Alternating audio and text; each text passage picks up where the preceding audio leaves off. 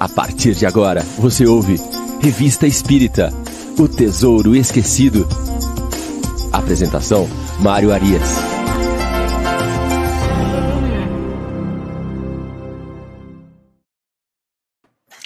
Olá, amigo ouvinte da Rádio Idefran. Estamos de volta com o programa Revista Espírita O Tesouro Esquecido. Hoje é sábado, dia 9 de outubro de 2021.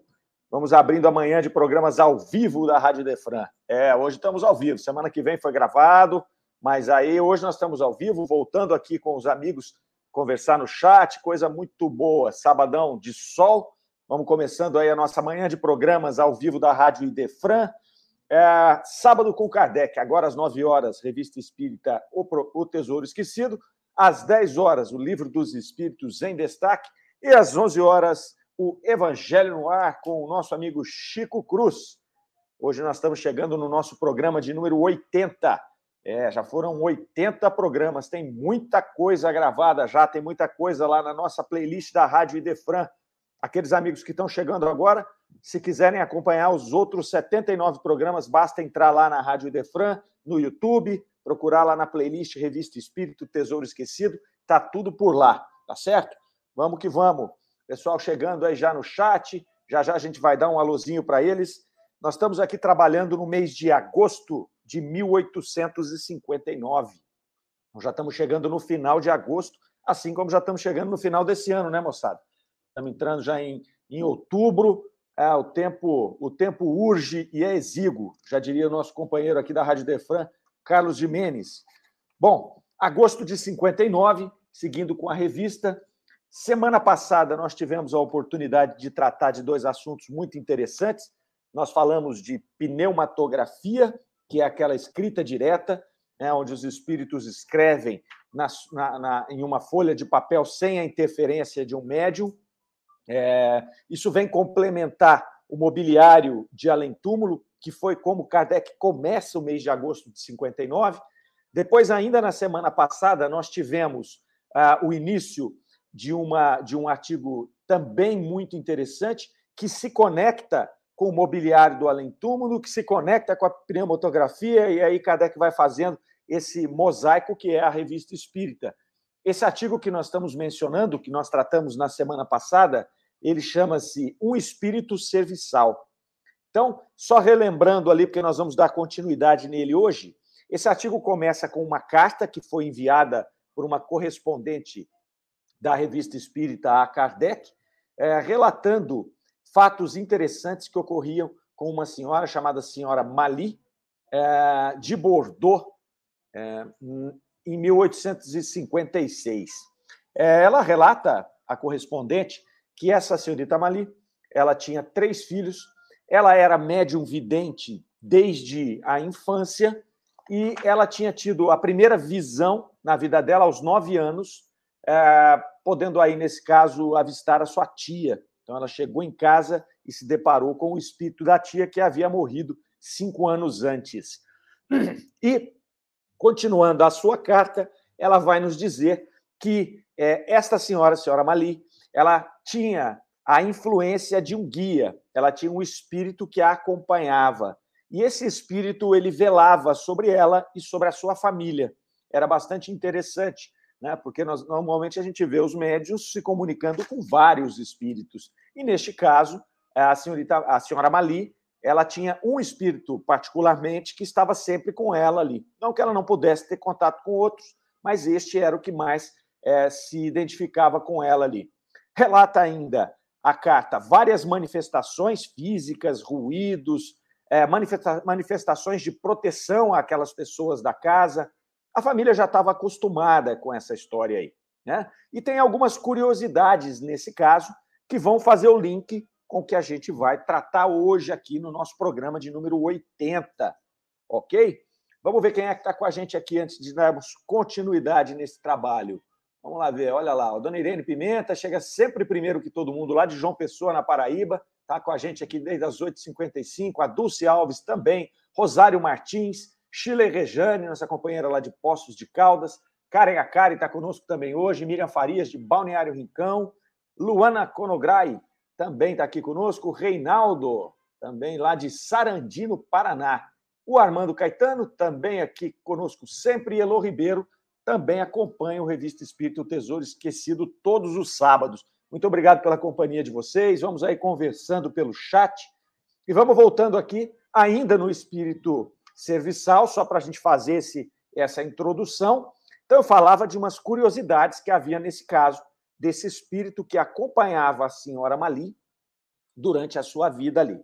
É, em 1856, a terceira filha dessa senhora adoece, fica bastante doente ali, ela apresentava um quadro de sonolência, convulsões direto ali, e a própria correspondente esteve com a família durante oito dias e ela pôde presenciar a interferência desse espírito que fazia o trabalho de proteção dessa família.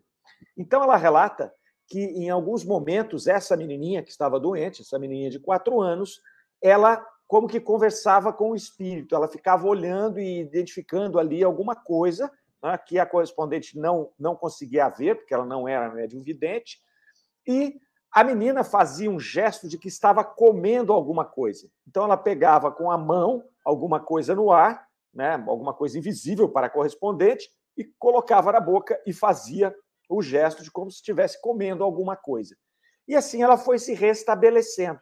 Então, ao prazo de oito dias, a menina saiu desse estado grave de adoecimento que ela estava para o estado de saúde plena. Ok. É, além deste fato interessante, ela relata um outro caso que também tem ligação com o que veremos hoje, que é um dia a senhora Mali estava descendo a escada e subiu um rapaz. E ela olhou para o rapaz e falou: Olha, será que é um ladrão? O que será que está aqui? E o rapaz passou por ela, olhou para ela e daí a pouco ele desapareceu. Né? Isso é um fato interessante também que aconteceu ali dentro daquele contexto que, que, que foi colocado na carta que foi enviada a Kardec. E um outro item interessante desse, desse relato é, sobre a senhora Mali é que esse espírito, é, lá atrás, antes dele começar a se manifestar para a senhora Mali, é, uma vidente, uma, uma pessoa havia dito para ela, a senhora Mali, que iria enviar um espírito protetor a ela, né? um espírito serviçal.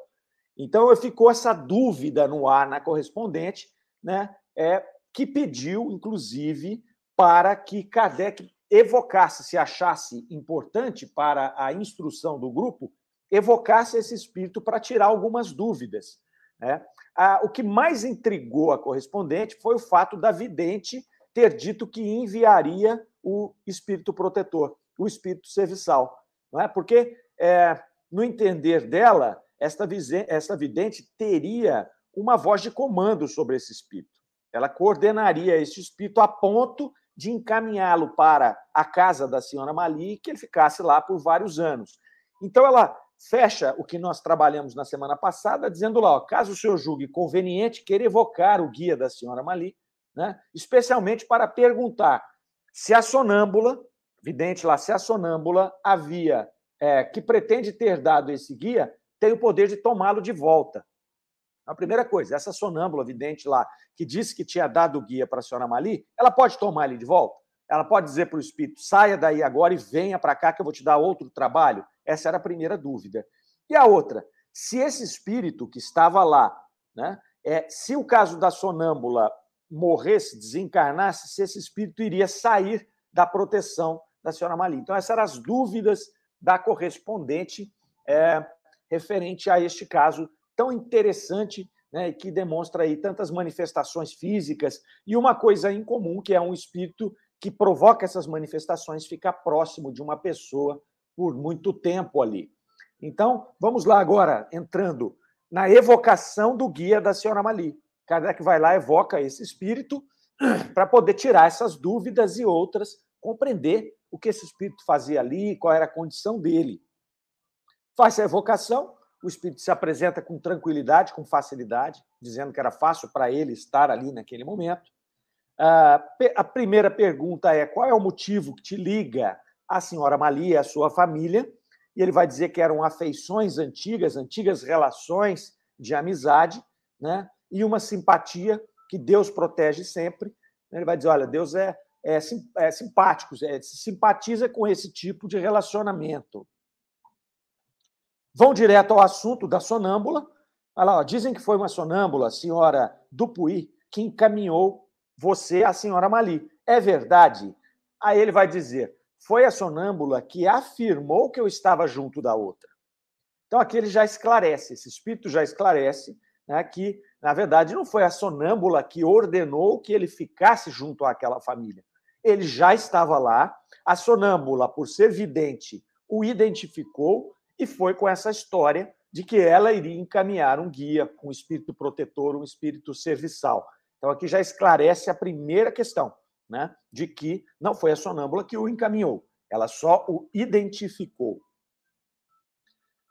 Pergunta-se se esse espírito dependia da sonâmbula, ele vai dizer que não, que eles eram absolutamente independentes um do outro, e que se a sonâmbula morresse não faria diferença nenhuma para ele. Né? Então a sonâmbula, naquele momento, ela se aproveitou da situação para poder ali, é, para poder, sei lá, se impressionar, se mostrar importante. Não sei por que cargas d'água ela resolveu falar para a senhora Mali que iria enviar o espírito que já estava lá. Né? Talvez ela tenha se enganado, talvez, enfim, não deixam detalhes aqui, mas já demonstra que esses dois espíritos, o espírito do protetor da senhora Mali e o da sonâmbula, eram espíritos independentes nenhum tinha vínculo com nenhum outro. Ok? Inês Cirilo chegou com a gente aí também. Muito bom dia, Inês. Está dando um bom dia para nós aqui do grupo. Vamos lá, vamos que vamos. Perguntam então ainda para o espírito protetor se faz tempo que ele desencarnou, e ele diz que sim, que faz vários anos que ele havia desencarnado ali. Se ele era feliz ou infeliz, ele vai dizer que ele era feliz, porque ele não tinha grandes preocupações, né, a não ser se, se, se é, ocupar desse cuidado que ele tinha com aquela família. E ele alega aqui que ele ficava um pouco incomodado quando alguém daquela família, quando alguém sofria. Então, ele demonstra ali um espírito que ele tinha essa ocupação de cuidar dessas pessoas e também é, se, é, se, preocupava com a, com a felicidade deles e se incomodava quando eles não estavam felizes. Quanto aos fenômenos físicos, começa ali perguntando para ele a respeito daquele moço que nós mencionamos, que subiu a escada, e aí ele vai dizer: olha, não, aquilo era um agênere, né, um agênere nós já estudamos aqui ao longo desses 80 programas, que é uma materialização de um espírito é, de uma forma tão tangível que qualquer pessoa pode vê-lo e que ele muitas vezes se passa por um ser vivo. Então, se um agene passa, entra aqui na minha casa agora, eu vou ver esse agene, vou conversar com ele, não sei que estou conversando com um espírito desencarnado. Eu vou achar que eu estou conversando com uma pessoa, com um encarnado aqui. Então, ele vai dizer que esse agênere que se apresentou àquela mulher, ele era um companheiro dele, um outro espírito que fez este trabalho para ele. E então ele vai dizer aqui que aqueles aqueles fenômenos de efeitos físicos que ocorreram na casa da senhora Mali, é, muitos deles não foram produzidos por ele. É, e aí eles perguntam, mas por que, você fazia isso? Né? Por que você às vezes assustava essas pessoas? Não, meu objetivo não era assustar. Meu objetivo era dizer sempre, era mostrar que eu estava por ali. Era mostrar que ali é, havia aquela comunicação e aquela proteção. É interessante porque isso não é um fato comum. A gente não tem espíritos protetores que atuam conosco com esta com este grau de materialização. Né? Nós temos os nossos, o nosso espírito protetor, o nosso anjo guardião, nós temos espíritos simpáticos, amigos, assim como nós temos espíritos que muitas vezes estão perto de nós por antipatias passadas, enfim. O relacionamento entre nós, do mundo material, e os espíritos, ele é constante, mas ele não é nessa intensidade. A gente não vê por aí a gênero na nossa casa o tempo inteiro, a gente não ouve barulho, móveis se movimentando. Né? Então, a gente não tem este contato com os espíritos o tempo todo. É uma coisa mais velada. No caso ali, ele tinha esta é, possibilidade de fazer esses fenômenos e fazia esses fenômenos o tempo inteiro, porque havia provavelmente um propósito por trás dessa comunicação tão ostensiva que era servir de estudo para aquele momento em que a doutrina espírita estava sendo é, codificada, onde é, a gente chama de a grande invasão dos espíritos. Fenômenos aconteciam por todo lado não é para que não houvesse dúvida nenhuma de que os espíritos estavam aí que podiam se comunicar conosco. Também é, havia a condição de instrução. Então era um momento muito propício. Esse menino alega, esse espírito alega que ele era um menino, ele havia desencarnado com oito anos e aí depois teria sido designado para fazer aquela, aquele trabalho na casa da senhora Mali. Vamos ver o que a turma está dizendo aí. Olha lá, a Elo Ribeiro. Fiquei surpresa ao saber que em Foz do Iguaçu existe um centro de estudos sobre vidas passadas, conhecido como CAEC, Centro de Altos Estudos da Conscienciologia. A proposta é ter uma postura científica perante os fenômenos paranormais e parapsíquicos. Esse, é, esse centro de estudos aí, se não me falha a memória, ele é do Valdo Vieira. Valdo Vieira foi um espírita, trabalhou com o Chico, produziu algumas obras junto com o Chico, inclusive muitas delas de André Luiz. Depois rompeu com a doutrina espírita, foi para Foz do Iguaçu e montou esse instituto aí. Ele não é um instituto espírita, ele é um instituto espiritualista. Ele tem uma linha de trabalho diferente da linha de trabalho da doutrina espírita, mas é um instituto espiritualista, está aí fazendo o seu trabalho. Zé Ricardo De Vita está conosco também, dando um bom sábado a todos. Bom sábado para você, Zé Ricardo. Obrigado por estar conosco aí. Ah, vamos lá. Eles continuam, então, entrevistando esse espírito serviçal ali, perguntam se ele pode se tornar visível a todos, e ele diz que sim, mas que ele não faria, porque é, não, não teria sentido ali, não ouso fazê-lo. Ele vai dizer, não tinha autorização para fazer aquilo ali, né? Uh, eles insistem para ver se ele dá alguma manifestação e ele vai dizer que não, que não, não tinha aquela autorização para fazer é, essas materializações ali naquele momento, naquela reunião. E aí Kardec não perdia a oportunidade de se instruir, de buscar ali as razões pelas quais os espíritos davam as respostas. Então o espírito disse que não podia se materializar naquele momento, né, que seria inútil, não havia necessidade, posto que eles estavam conversando e aí, Kardec vai perguntar, mas o obstáculo aqui seria então a falta de um médium para produzir essas manifestações? É um tema bem importante. E olha o que o Espírito responde: não, isto é um pequeno obstáculo. Não vedes frequentemente aparições súbitas a pessoas sem nenhuma mediunidade? Interessante. Aí a pergunta: então todo mundo é apto a ver aparições espontâneas?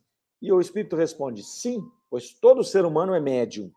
Então, esse é outro ponto importante. Muitas vezes a gente imagina seria impossível é, que haja alguma manifestação se não houver por perto um médium de efeitos físicos ostensivo. O Espírito vai dizer aqui que isto é um obstáculo. Quando eu tenho à minha disposição, eu, Espírito, tenho à minha disposição um médium potente de efeitos físicos, é óbvio que eu tenho material para fazer a manifestação de maneira mais fácil, mais fluida. Mas se eu não tenho, e ele coloca que todos são médiums e eu preciso, eu tenho autorização, a espiritualidade vai encontrar uma forma de se manifestar. Então, isso é importante porque a gente tem costume de fechar questões. Né? E aqui eles vão mostrando para nós aos poucos de que, é óbvio, o médium é importante, mas todos somos médiums em algum grau. Então, em algum momento, eu posso, por exemplo, eu que não sou um médium ostensivo, eu posso ter uma visão de um espírito, né? sem que eu me torne um médium ostensivo. Porque às vezes existe uma razão, a espiritualidade precisa fazer aquilo e encontra os meios usando esta mediunidade que nós todos temos, né, num grau menor. Então, eu uso um pouco mais de esforço do ponto de vista do espírito, mas eu consigo produzir o fenômeno que eu desejo e que eu tenho autorização. Importante falar dessa autorização, né? Porque a gente vem vendo aqui ao longo do nosso estudo, é, que já está indo para quase dois anos, que a gente sempre os espíritos se comunicam, se manifestam normalmente com alguma com algum tipo de hierarquia no plano espiritual, com algum tipo de autorização. Então nós estamos aí é sempre é, envoltos com esta questão da, da própria proteção do plano espiritual.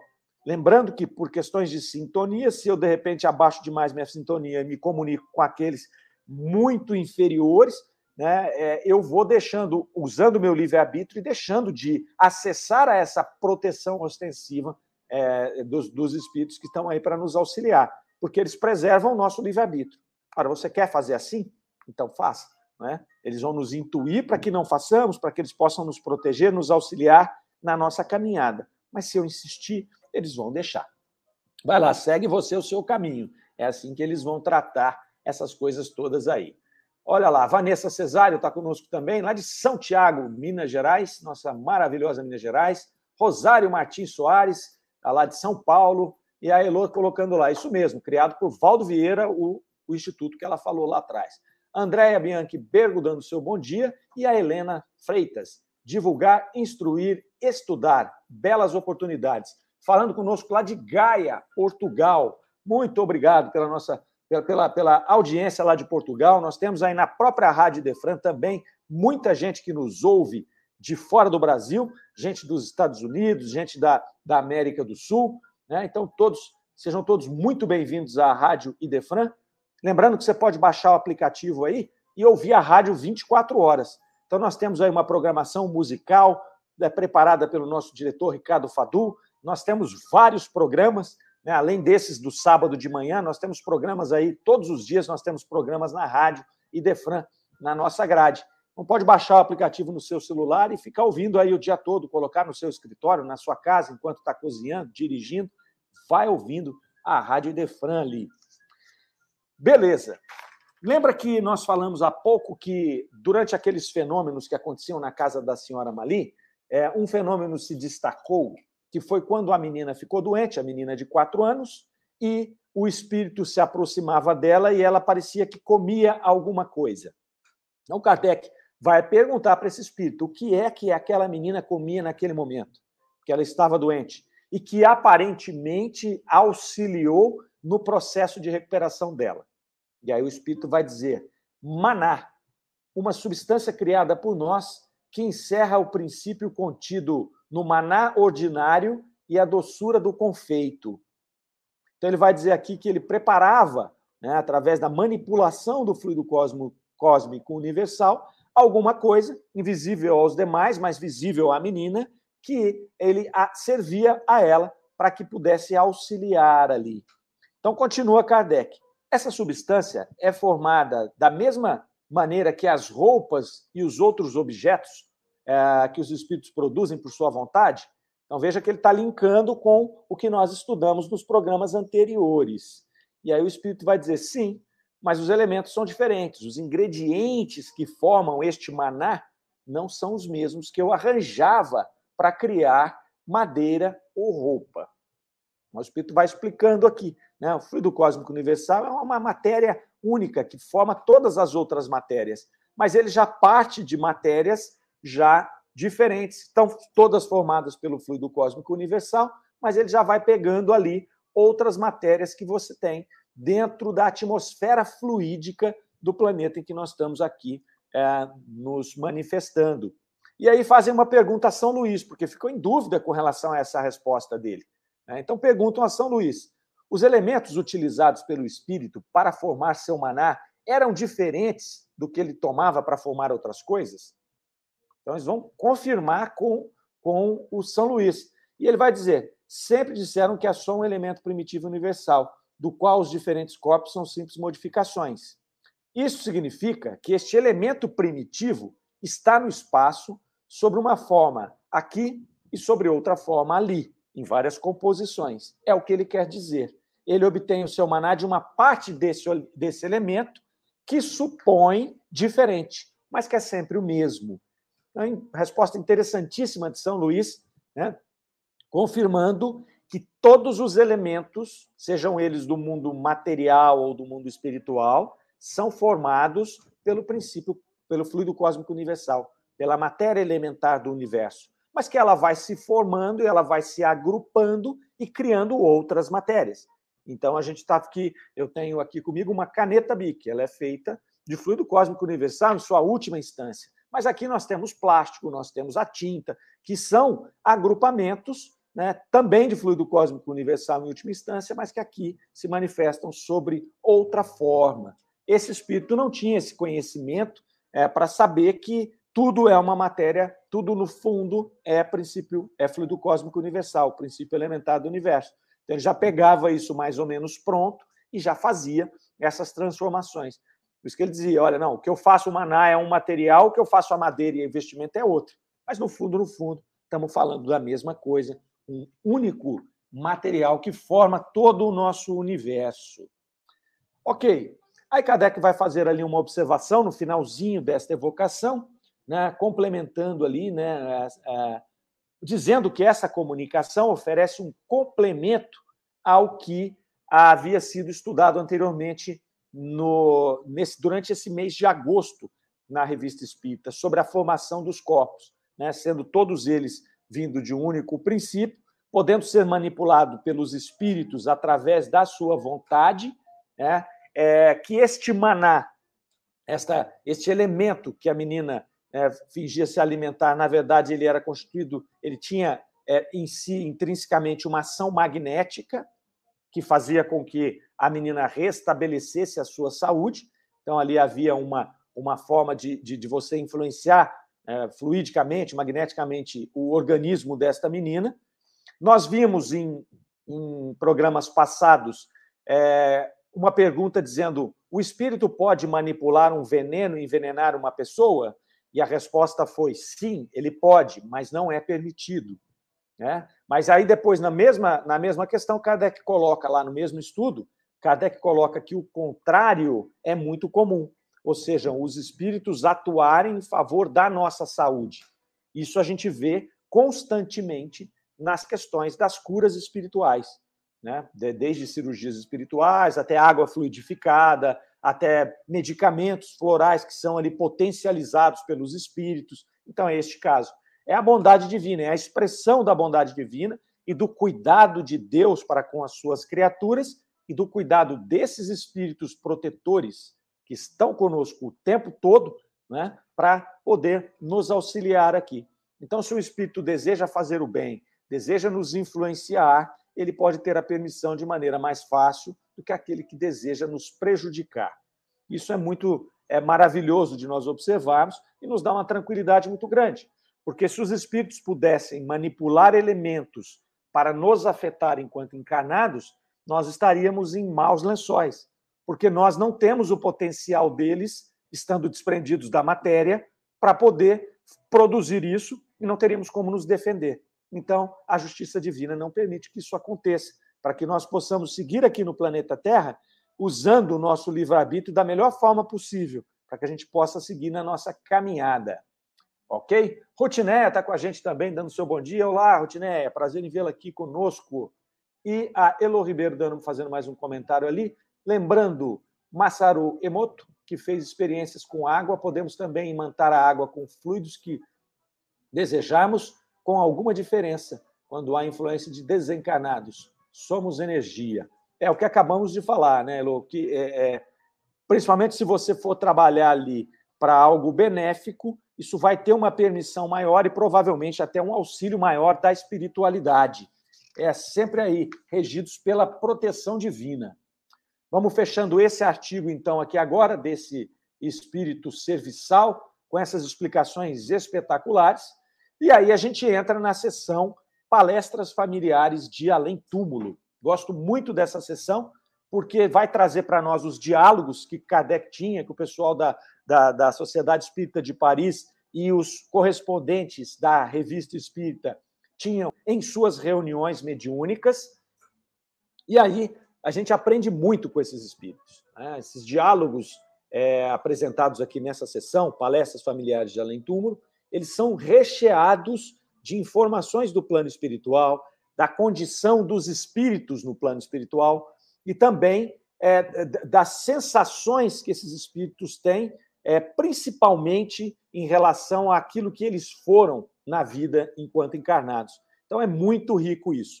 Essa comunicação aqui que nós vamos apresentar hoje é interessante porque eles estabelecem um diálogo entre dois espíritos. Então, eles evocam um primeiro, depois evocam o segundo e colocam os dois para conversar. E não se trata de qualquer espírito. Nós estamos falando aqui de Voltaire, né, que na verdade era François-Marie Arquet. É, ele foi um escritor, filósofo, iluminista, muito importante, é, é, nascido em mil, 1694 e desencarnado em 1778. Então, ali no, no, no auge do iluminismo, ele foi extremamente importante, o Voltaire. E o outro espírito é nada mais, nada menos do que Frederico Grande, né? o imperador é, alemão ali, governou a Prússia entre 1740 e 1786, foi influenciado por Voltaire, era amigo de Voltaire, foi muito influenciado ali. Ele era patrocinador das artes e patrocinador do iluminismo. Então, são dois espíritos que eram amigos, espíritos que foram muito importantes na, naquele momento da humanidade. Ah, o, o, imperador aqui, o Frederico Grande, ele ficou reconhecido é, pelas suas vitórias militares e também por ser um reformador. Então, ele tinha um lado ali, ambos eram materialistas, né, mas eles tinham ali ah, algumas questões humanitárias muito importantes, né, fizeram um papel importante ali na questão do iluminismo, sobretudo Voltaire, é, que foi uma revolução no pensamento humano. Então, eles é, queriam saber qual era a condição desses dois espíritos ali e, se possível, fazer com que os dois conversassem. Faça a evocação, então, primeiro de Voltaire. Kardec vai perguntar ali para ele em que situação que ele se encontra como espírito. É, ele vai dizer errante, mas arrependido. É importante esse, essa frase desse espírito, porque quando ele vai dizer errante aqui, tem uma conotação diferente do que Kardec classificava como espírito errante. Para Kardec, na definição da doutrina espírita, o espírito errante é todo aquele que está desencarnado, né? estando feliz ou infeliz, estando perdido ou esclarecido, né? todo aquele que está desencarnado e que ainda não é um espírito puro. Aquele que está desencarnado e que precisará reencarnar novamente. Esse é um espírito errante, que está na erraticidade. Quando ele coloca aqui errante, mas arrependido, né, ele está colocando como se fosse a, o estado dele um estado de sofrimento. Então, porque a palavra errante para nós ela, ela, ela, dá a conotação de alguém que errou. Né? Mas não é assim que Kardec a classifica. Então, alguns espíritos, quando falam, estou errante, mas né, é, é, porque ele confunde essa palavra. Né? Então, ele está aqui é, demonstrando que ele ainda está em sofrimento, né? mas ele está arrependido. Ele está arrependido daquilo que ele fez. E aí começa a, a, o diálogo. Primeira coisa, quais são as suas ocupações? O que é que você faz aí? E ele vai dizer: rasga o véu do erro que em vida supunha ser a luz da verdade. Sempre as frases são importantes. Ó, rasga o véu do erro sobre a luz que eu supunha ser verdade. O que ele está dizendo aqui? Que ele está se instruindo, que ele está entendendo ah, conceitos que na Terra ele achava que era de um jeito, e na hora que ele chega no plano espiritual, ele vê que não tem nada a ver com o que ele pensava. Por isso que ele vai falar que ele está lá rasgando o véu. Na verdade, é a instrução. E se a gente for ver essas comunicações aqui, tem muitas coisas que são recorrentes, que acontecem ali muito frequentemente. E os espíritos, quando falam das suas ocupações, dizerem que estão na erraticidade em momento de instrução é uma coisa recorrente é muito comum. Ele fala: eu estou aqui me instruindo, eu estou estudando, eu estou aqui aprendendo, eu estou rasgando o véu das minhas ilusões. É, esse é um grande papel né, é, do espírito na erraticidade, no plano espiritual. É aprender, é estudar, é, é observar, se preparar para depois voltar a reencarnar e aí executar aquilo que ele aprendeu. É a, nós já comentamos sobre isso, é o, é o estágio. Então, estou lá na erraticidade, estou fazendo a faculdade, estou tendo aulas teóricas, estou observando. Quando eu venho para o planeta Terra, eu vou fazer um estágio, eu vou executar o trabalho para saber se eu de fato aprendi, se eu estou preparado para solidificar aquele conhecimento, transformá-los preferencialmente em virtude. E aí, eu, quando desencarno, pego aquele trabalho que eu fiz, aquela virtude que eu consolidei, dou um passo à frente, vou novamente estudar outras coisas mais acima de onde eu estava, reencarno novamente, transformo aquilo em virtude, em conhecimento intrínseco, volto para a reencarnação, faço de novo novos estudos, aí já num patamar mais alto, e assim esse processo vai se desenrolando no que nós chamamos de evolução espiritual, até chegar um momento em que eu não tenho mais nada na carne para aprender, para solidificar e aí eu já me transformei em um espírito puro. Eu saio da erraticidade, vou para mundos felizes que eu não dependo mais de encarnação, não é? É, é o que os hindus chamam de sansara. Você sai da roda do sansara, você sai da roda da reencarnação. Então, a doutrina espírita nos explica isso também com outras palavras ali. É, continua a conversa com Voltaire aqui. O que, que você achava? Eles vão perguntar. Né? O que, que você acha ali é, da sua pessoa, lá, dos seus escritos? O que você fez? O que você produziu? E ele vai dizer: meu espírito estava dominado pelo orgulho. Eu tinha a missão de dar um impulso a um povo na infância. E minhas obras são a consequência disso. Ele já se mostrou arrependido. Ele vai dizer ali, perguntar das obras dele, então eram obras da época da, do iluminismo. Ele fala: Eu tinha uma missão de fazer esse pessoal andar mais rápido, mas ele não está feliz com o resultado da missão dele. Né? E aí por quê? Se a gente for ver o que Voltaire escreveu, Voltaire escreveu muita coisa é, contra a, a religião da época. Ele era contrário à religião, ele era materialista e ele escrevia muita coisa. Ele escreveu muita coisa de Joana d'Arc. Então, é, até eu vi uma, um texto uma vez dizendo que ele escreveu três versos elogiando a Joana d'Arc e 20 mil é, ridicularizando. Então, ele ridicularizava a, a, o fato dela, dela ser uma vidente, das visões que ela tinha, ridicularizava a, a todo o contexto da religião, ridicularizava Cristo. Então, quer dizer, é, ele usou esse processo, que era um processo necessário de evolução da humanidade, que foi o iluminismo, mas ele errou a dose, entendeu? Ele errou a dose. Então, ok, a religião era dominante, precisava de fazer alguma coisa para despertar o ser humano e sair daquele julgo místico da religião, sobretudo da Idade Média. Mas quando você erra a dose, fica difícil. Não é? Então, quer dizer, era para fazer uma balança. Mas ele vai lá entra num viés de materialismo e ridiculariza tudo o que havia sido feito, sem levar em consideração que existem coisas boas em todos os lugares, coisas que devem ser consideradas, coisas que são complementares. Ele vai falar aqui do materialismo, né, que esse materialismo o incomoda hoje, porque ele está tendo que, lá na, na, no plano espiritual, é, reconhecer essas coisas todas, reconhecer que ele estava errado, reconhecer que no plano espiritual existem situações muito mais elevadas, reconhecer Deus, uma força suprema soberana que ele ridicularizava, que dizia que era coisa de tolos. Então ele se apresenta num estado bastante é, é, entristecido né, por ter reconhecido isso. E é sempre assim: a gente tem uma missão, você cumpre ela pela metade, você chega no plano espiritual, você fala: Poxa vida, eu errei. Eu não aproveitei aquela oportunidade. E isso, meus caros, a oportunidade da reencarnação ela é muito rara né? ela é muito rara.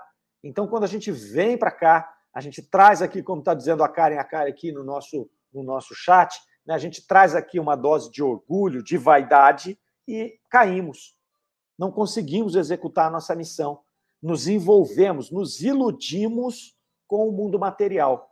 Nos apaixonamos por ele. Nos apaixonamos por quem nós somos. Ficamos incensando a nossa vaidade, o nosso orgulho ao longo da vida e saímos para o plano espiritual e falamos: nossa, cumpri metade da minha missão quando cumpri. Né? Aí é triste, é muito triste. E a, ao observarmos essas comunicações, é, o ideal seria que a gente aprendesse com elas, que nós possamos aprender com os erros dos outros. Né? Uma vez que nós cometemos erros o tempo todo, se eu vejo aquele que errou e que sofreu, eu posso olhar e falar: será que eu estou fazendo igual? Será que eu estou conseguindo cumprir as missões que eu vim para cumprir? E aqui nós não estamos falando em grandes missões, como Joana d'Arc, Voltaire, não, cada um tem a sua missão particular, né, desta encarnação. Às vezes é cuidar da família, às vezes é cuidar dos amigos, às vezes é executar um trabalho, certo? Não precisa ser uma coisa de grande vulto, nós não precisamos criar aqui uma obra que vai se perpetuar na humanidade, não, nosso caminho é individual. Né? Às vezes são coisas simples que nós viemos para fazer e que não fazemos. Nós nos perdemos mesmo nessas coisas pequenas. E é preciso que façamos coisas pequenas para que a gente tenha condição, né, musculatura espiritual, para poder ter acesso a coisas grandes, a grandes missões. Bom, falar um pouco com Voltaire, chamam Frederico, Frederico o Grande, o imperador da Prússia. Chamam ele ali e ele também se apresenta em profundo estado eh, de entristecimento. Então, ele vai dizer lá que ele reconhece os seus erros, é, que Voltaire ainda era melhor que ele, porque ele teve grandes oportunidades ali, mas que ele não soube aproveitar. E ele também fala que caíram todos os véus. Quando ele foi para o plano espiritual, ele chega ali, estampa a ele tudo aquilo que ele estava errado. Então é triste, né? Triste quando o Espírito chega lá e fala: bicho, tudo aquilo que você fez, olha aqui, você estava errado, né? Você tinha um grande potencial, imagina, uh, um indivíduo como esse, né? O, o imperador da Prússia ali. E aí ele vai começar a conversar com Voltaire os dois espíritos começam a conversar, é bastante interessante, depois vocês pegarem e terem acesso aí à revista espírita, vai lá no Kardecpedia, procura lá, revista espírita, ano 1859, você vai ver esse diálogo na íntegra. Aí você vai ver que eles começam a conversar os dois, falam, nossa, nós fizemos tanto barulho no nosso século, né? E aí falou, é, foi um barulho, mas que caiu num, repleto, num completo silêncio depois que nós desencarnamos. Porque eles achavam que eles estavam fazendo algo que era extremamente importante, extremamente correto. Quando eles vão para a espiritualidade, eles olham e falam: Nossa Senhora, né? Nossa, nós erramos muito o caminho que a gente estava, né? Em que pese que auxiliaram, os dois auxiliaram a humanidade naquele momento. Mas o sentimento deles de incompletude da tarefa se sobrepõe àquilo que eles fizeram de bom, porque eles tinham potencial para fazer muito mais. Então eles vão ali é, começar a purgar este, este sofrimento. E é interessante porque ele vai, ele vai, o Frederico vai dizer assim, olha, é, é, mesmo entendendo essa situação toda, eu ainda me aborreço por eu não ser Frederico mais e você não ser o senhor Voltaire.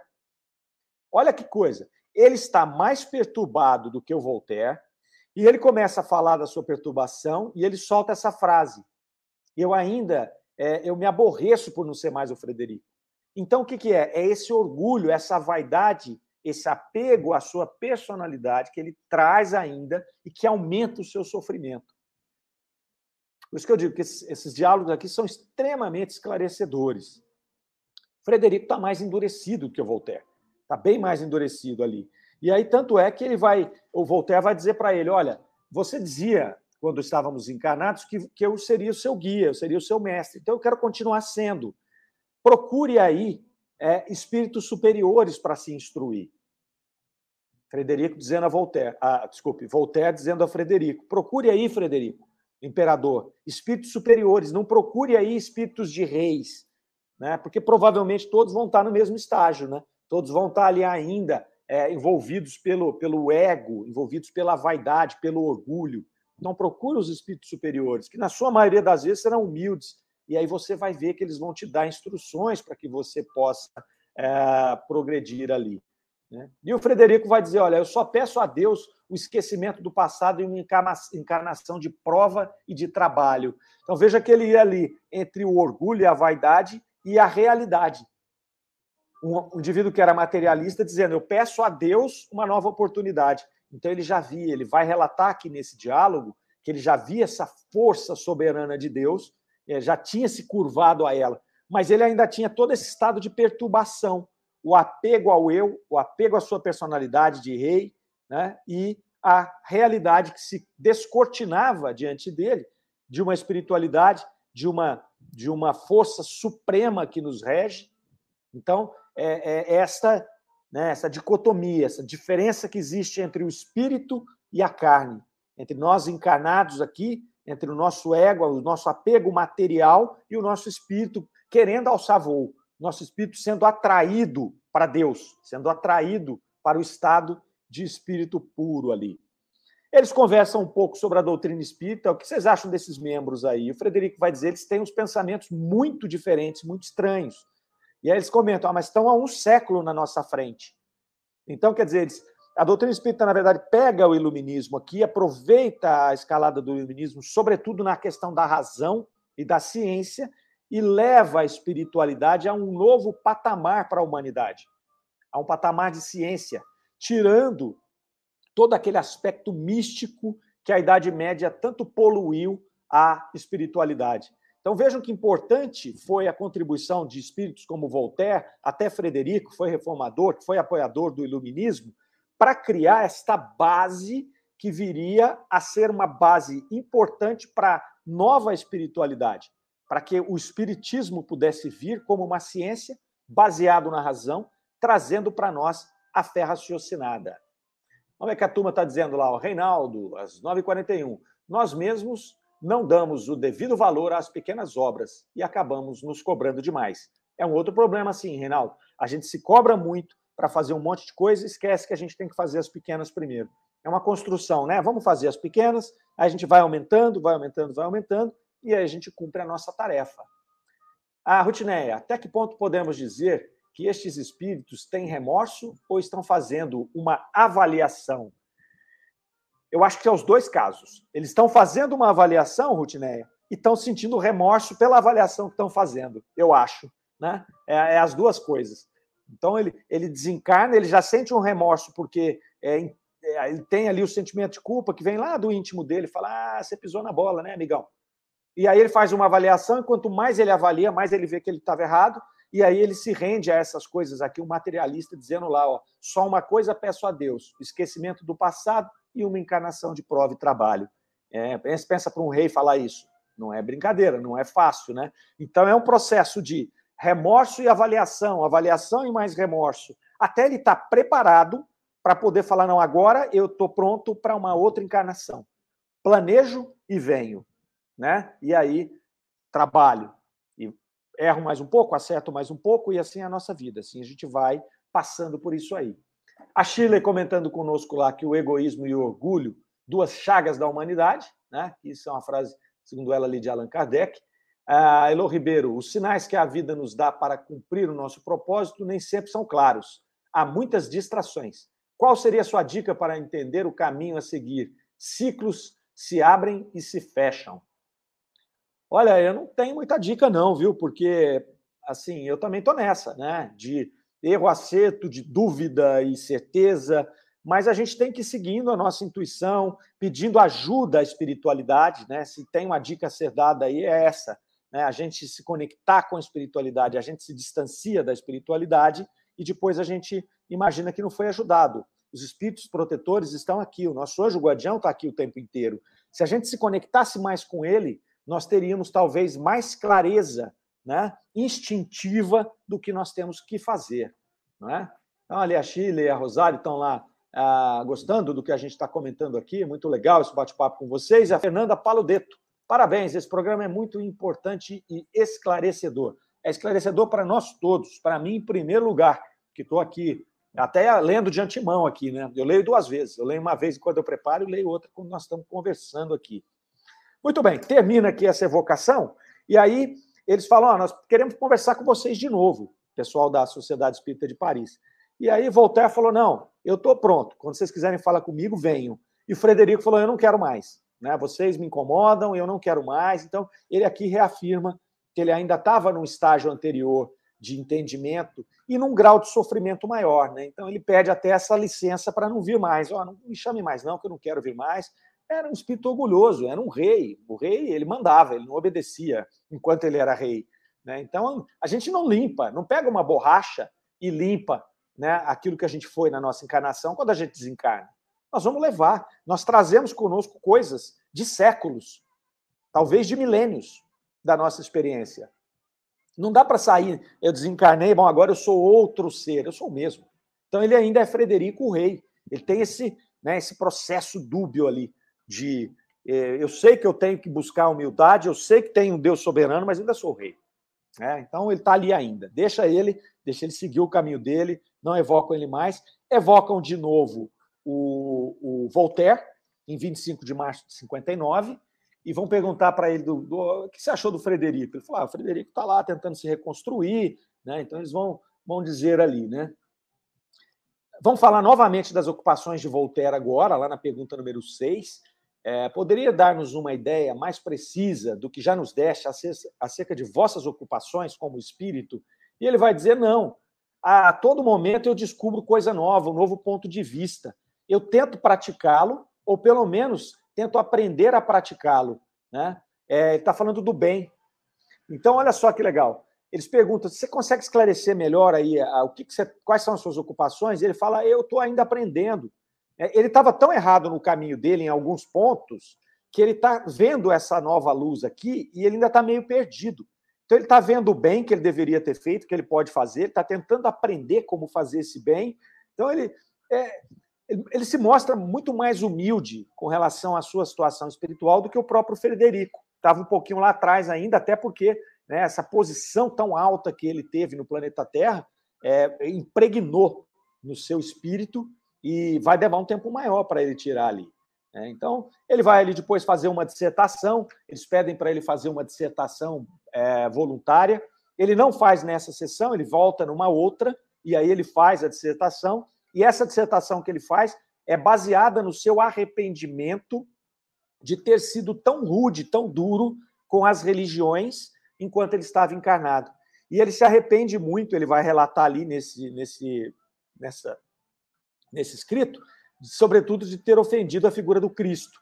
Que ele, ao chegar no plano espiritual, ele viu a grandeza de Jesus e ele ficou extremamente incomodado com o erro que ele tinha cometido enquanto encarnado ali.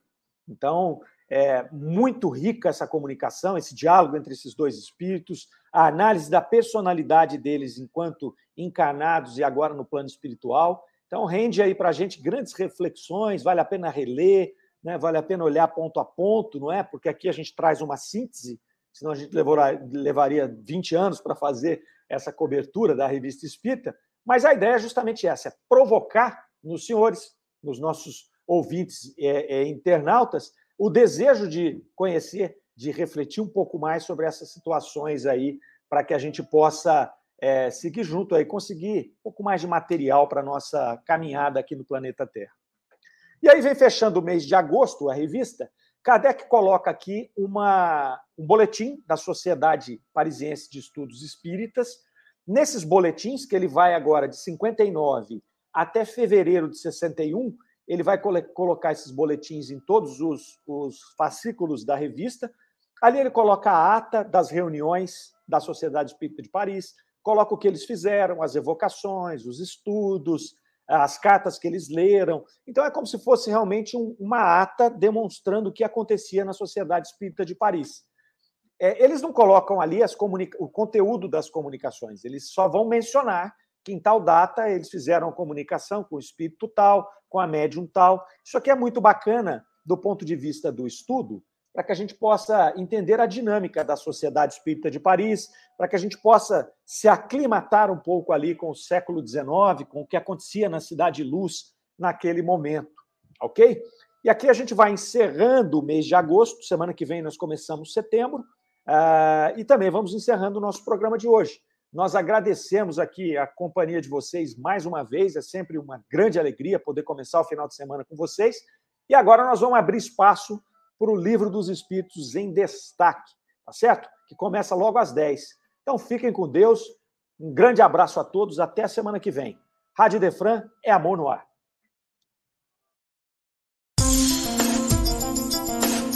Você ouviu Revista Espírita O Tesouro Esquecido.